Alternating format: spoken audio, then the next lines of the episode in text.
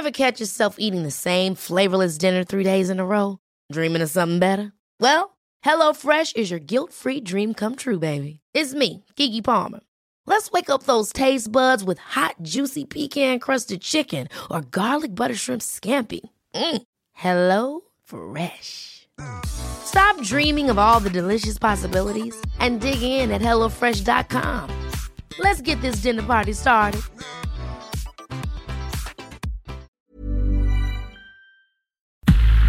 Entrevista.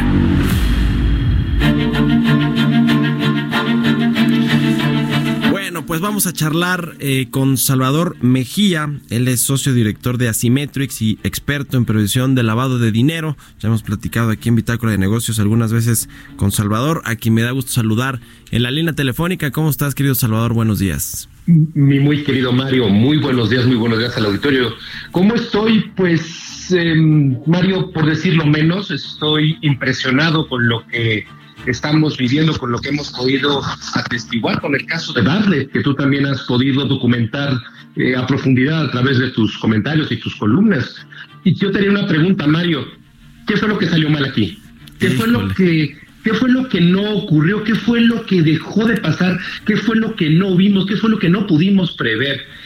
Eh, la exoneración a cargo de la Secretaría de la Función Pública de todo derivado de ese reportaje de fondo eh, publicado por eh, Carlos Loret y por Abel Quintero, pues nos dejó con la, con la boca fría, nos dejó, nos dejó sin saliva en la boca, porque al final del día creo que muchos esperábamos sangre, queríamos ver algo radical, algo de fondo en la lucha en, el, eh, en contra de la corrupción, pero nos dejaron técnicamente con las manos eh, vacías, mi querido Mario. Y además de eso nos dejan con muchísimas preguntas.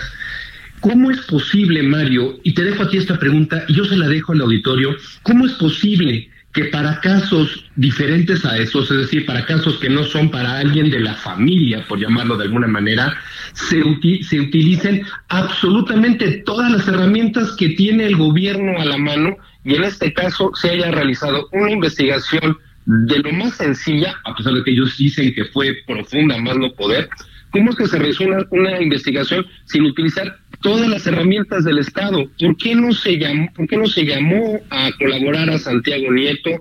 ¿Por qué no se le dio vista a la Fiscalía General de la República? ¿Por qué no se eh, no se entró a fondo en el análisis de la, de la estructura corporativa de la, de la empresa de Julia Dala, de los hijos eh, de Manuel Barlet? ¿Por qué no se utilizó toda la fuerza del Estado? Por lo menos, mi querido Mario, para demostrarnos a nosotros, a los votantes, que no había absolutamente nada irregular con el patrimonio desarrollado por Manuel Barlet. Y nos deja, pero nos deja por otro lado demasiadas preguntas, nos, nos deja demasiados insabores, pero nos deja ante todo con una certeza, mi querido Mario, el combate a la corrupción, el discurso del combate a la corrupción es letra muerta. Es letra muerta. Fue, fue una gran, gran promesa de campaña que a muchos, y déjame hablar a título personal, que a muchos nos, nos ilusionó, que a, a, muchos nos hizo pensar que tal vez sí podría haber un cambio de régimen, pero después de esto queda claro que no fue otra cosa, sino tristemente un discurso de campaña que incluso da para criticar ferozmente y con fundamento a la, a la cuarta eh, de transformación. Porque hay cuestiones, mi querido Mario, tan ilógicas como el hecho de que Irma Sandoval, que, que, es la titular de la Secretaría de la Función Pública, es la que investiga, es la que exonera públicamente eh, al, al, titular de la Comisión Federal de Electricidad, siendo ella consejera suplente por ley, por supuesto, pero ella es consejera de la Comisión Federal de Electricidad. Es decir, aunque no había algo de fondo, había algo de percepción. Oye, ¿cómo es posible que alguien que tenga eh, relación, eh, relación profesional, eh, una relación laboral, una relación, una relación legal con, con la Comisión Federal de Electricidad, haya realizado, haya conducido y haya exonerado todas estas investigaciones y exonerado al, titular de la comisión. Y eso nosotros lo vemos como algo, como algo negativo, una percepción de que algo no está funcionando. ¿Cómo es posible, eh, mi querido amigo, que la, que la UIF no se haya involucrado en estos temas. Sí, sí, sí. y nos quedamos con esa impresión. ¿Qué es lo que salió mal y qué es lo que viene? Entendamos que esta investigación, Mario, es de, una, es de, un, es de un carácter netamente de responsabilidades administrativas. Todavía faltaría, yo pensaría, todavía faltaría que la unidad de inteligencia financiera tomara nota de que la empresa de la pareja, aunque ya no sé cómo mencionar, cómo señalar. Julia Elena Abdalá Lemus. Pero ya no sé si es esposa, si es concubina. Concubina, sí, sí. Ya no sé qué es, mi querido Mario, pero ya no sabemos qué va a pasar si van a investigar o no que esta empresa, que la empresa de Julia Abdalá, está vinculada con la familia eh, Weinberg, que están a su vez vinculados con empresas eh, de García Luna.